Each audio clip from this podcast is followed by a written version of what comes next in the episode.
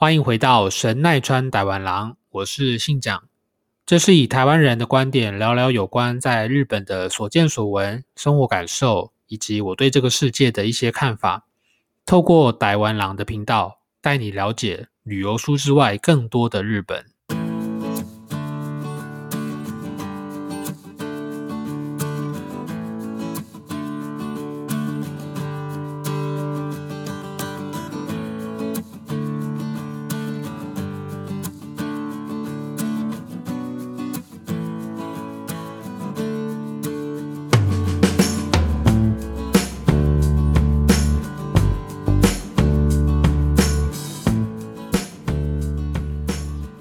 欢迎回到这个礼拜的神奈川台湾狼，我是信长。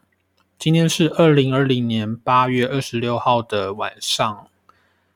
呃，今年是应该对大家来说都是一个蛮特别的夏天。不晓得各位听众你们过得还好吗？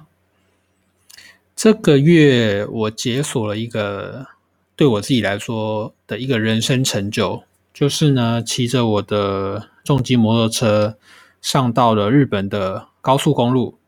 那这个经验有机会再另外开一集来跟大家分享。呃，日本这一两年大家都会觉得好像越来越热，而且甚至热的程度跟台湾有的比。那么在新闻用语上面呢，他们会依据气温的不同而有不同的用字说法。比如说，如果气温超过摄氏二十五度以上的话，他们会叫做“拿兹比”；夏日超过三十度以上会叫做“真夏日”；马纳字比三十五度以上会叫做“猛暑日”，就是非常热，摸秀比。那么，如果是在夜晚超过摄氏二十五度以上的话，他们会叫做“热带夜”、“内带呀”。所以，不同的温度呢，有不同的说法，这样。呃，这个礼拜我收到了这个月的八月份的瓦斯账单，我看一下。八月份的话呢，跟上个月相比，就用量少了蛮多了，少了百分之五十。那实际的费用是日币一千两百三十九块，折台币是三百四十五块。我不晓得这个用量在。台湾来说的话，是正常范围吗？如果知道的观众可以再跟我讲一下。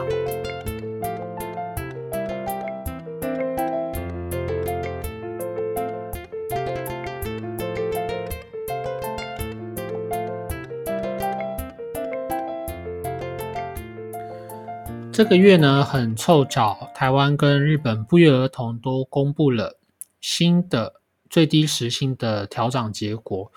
那台湾呢，在八月十八号的基本工资审议委员会上面决议呢，最低月薪呢将从两万三千八百调到两万四千，那么时薪呢从一百五十八涨到一百六十块，分别各微调了两百元和两元，那这个涨幅呢？堪称是史上最低。那么不约而同呢，日本的厚生劳动省在这个月的二十一号也发表了二零二零年度的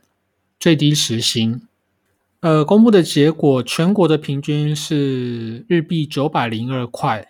那么是相隔十六年之后呢，再度出现时薪只调涨平均一块的情况哦。那么我刚刚讲到说全国平均，那表示说这个地方跟台湾最大的差别在于，日本它依据每一个县市所在地的不同呢，你的时薪会有相当的差距。以日本全国来算的话呢，总共有四十七个都道府县，那么东京都、大阪府、京都府、北海道。那剩下的四十三个县市，总共加起来四十七个县，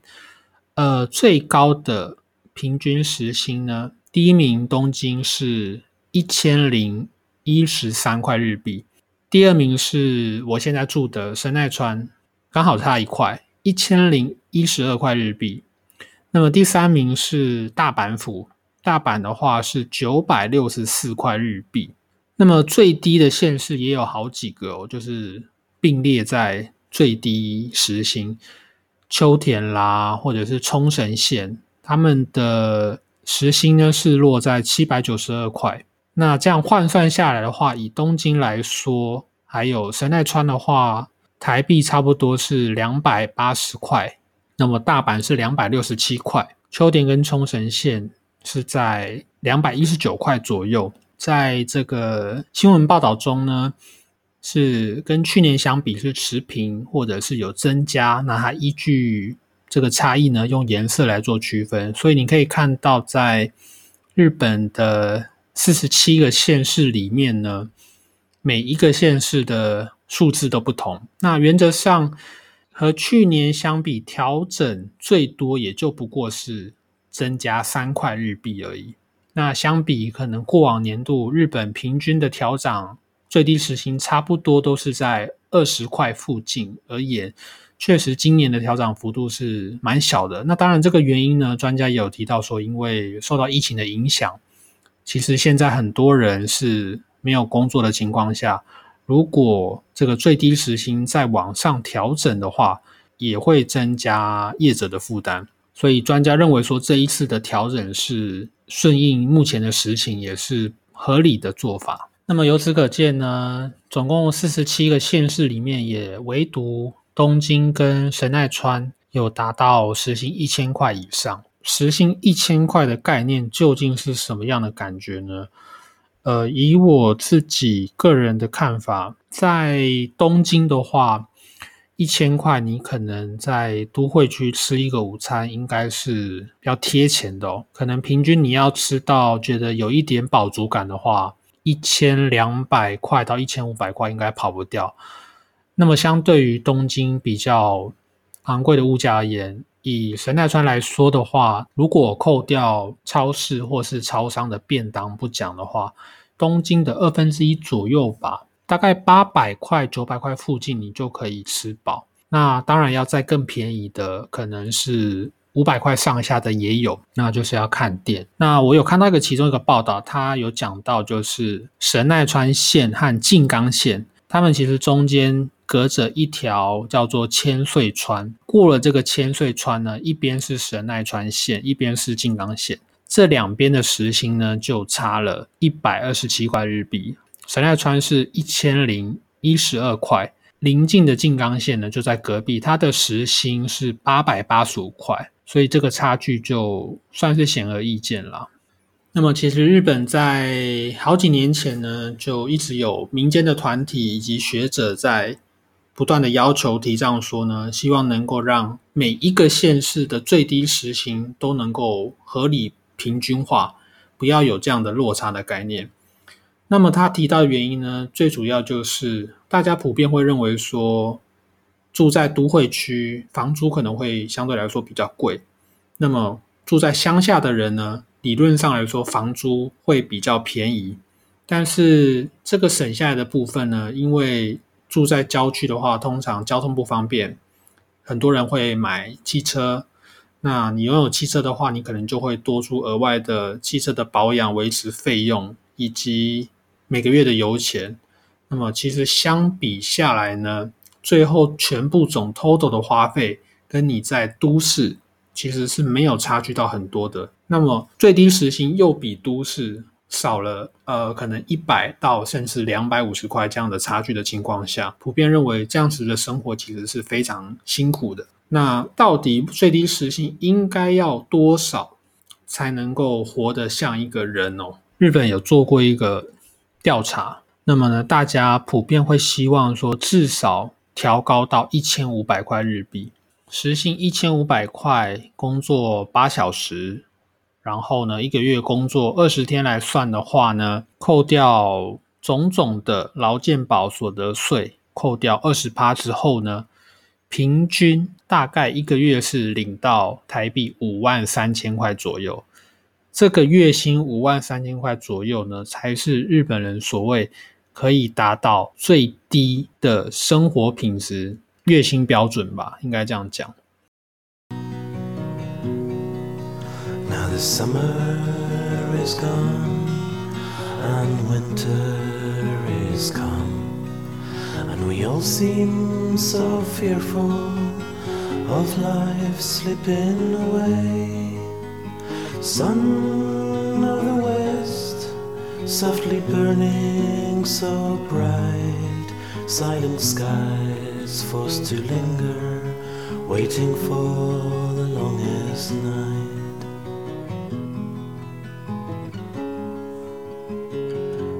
那我想讲到最低时薪之外呢，另外一个不得不提到的就是大家常常听到的社员派遣这些所谓的名词呢，可能在呃过往日剧也都可以看到以这些为主的题材哦，翻拍成就是连续剧。那么在日本，其实它分类分的比台湾细。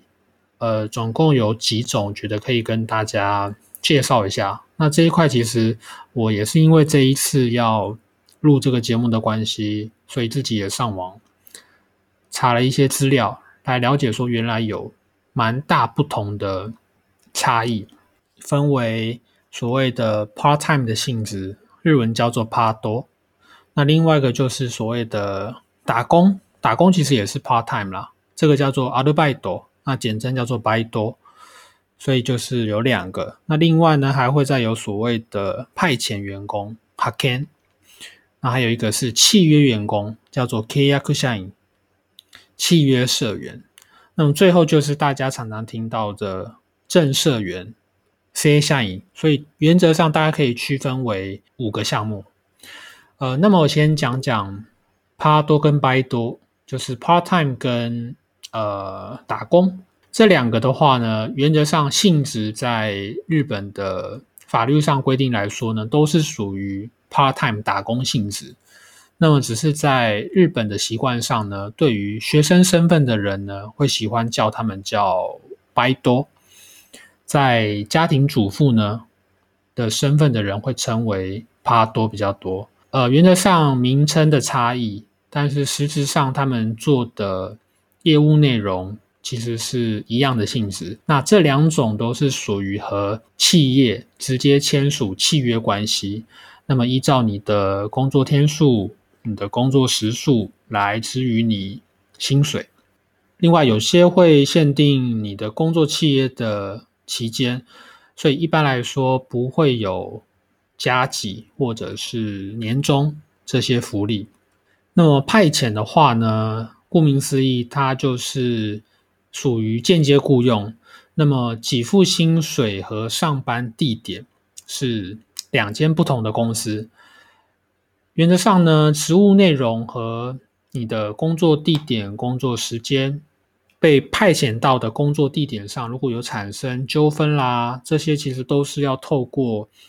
雇佣你的派遣公司来协调。呃，支付你的薪水。健康保险、劳工保险，这些都是派遣公司在负责处理的。那么呢，派遣公司把这个员工派遣到某一间企业之后呢，原则上那个企业它只针对这个员工做业务上面的命令。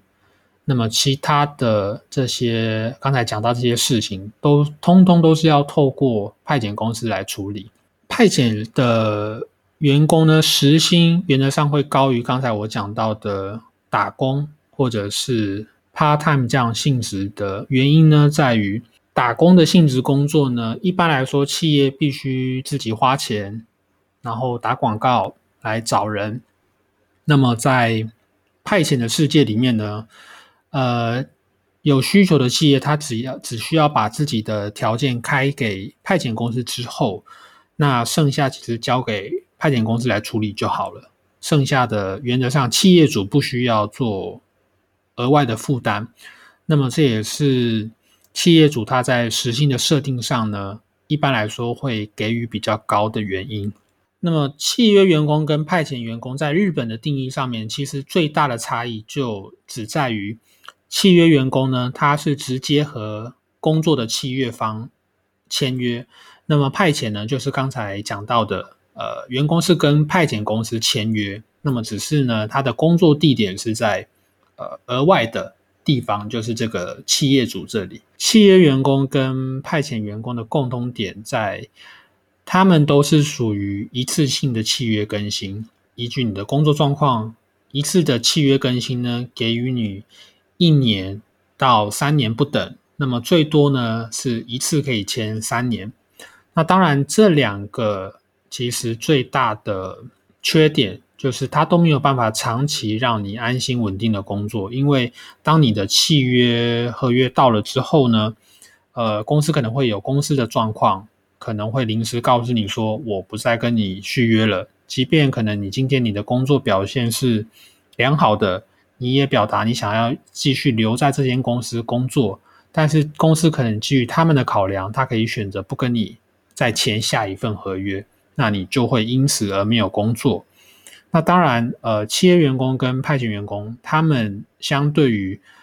正社员、正式员工来讲的话呢，福利上面也没有正式员来的好，所以一般来说也没有年终。日本社会的应该讲社经地位上面，相较于正式员工来讲，也比较不安定。那么最后一个呢，就是大家比较常听到的正社员，或者叫做正规社员。那么这个 C A 效应呢，呃，以长期雇佣来做前提，原则上呢，你可以工作到法定退休年龄六十五岁。那在日本的话呢，因为正社员的身份相对来说是比较受到法律保护的，也就是说，如果今天你没有很明显的犯了非常严重、非常重大的疏失的话，在日本的企业原则上是没有办法轻易的把把你炒鱿鱼，应该这样讲。当然，比如说你有重大的疏忽，或者是比如说常常讲到的职场性骚扰、职场霸凌这些比较敏感的话题，扣掉这些之外的话，原则上一般来说正社员是比较安定的。那当然，正社员的缺点的话呢，就是。人事调动，那正社员的话呢，你必须接受跟服从公司的人事命令，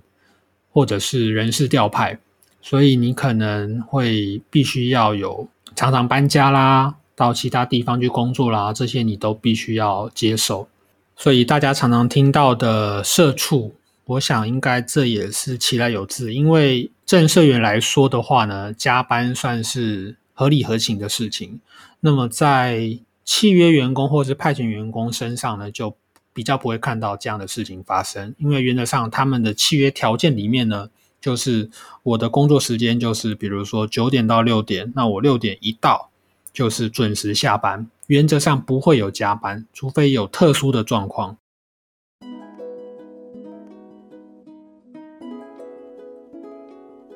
那么最低薪资这个话题，当然它不会有结束的一天，那。台湾跟日本也当然都有各自的课题，还要去面对跟解决。那相对于台湾来说，我想整体的工作氛围跟环境上还是比较来的自由一点。那在日本的话呢，相对于台湾而言，还是属于比较社会阶级分层分的比较明显，所以人跟人之间的相处跟沟通上面，有时候还是会比较谨慎小心。那有时候你可能会觉得感到比较不是这么的自在啊，这个部分就看各位怎么取舍了。OK，那我们节目最后呢，要帮我的朋友涛涛呢，帮他宣传打个广告。那我会把他的链接放在本集节目下方，你可以点进去他的 Instagram 去看一看。呃，我的朋友涛涛，他在今年开了自己的一个工作室。那这个工作室主要是以呃，刻字化水晶手环，还有帮忙协助做宠物沟通、情绪疗愈，比较偏向心灵层面的一些内容。那如果你有兴趣的话呢，都可以到他的 Instagram 去逛一逛，那也可以去找他咨询。OK，那我们今天的节目就到这边。如果你喜欢我的节目的话，记得到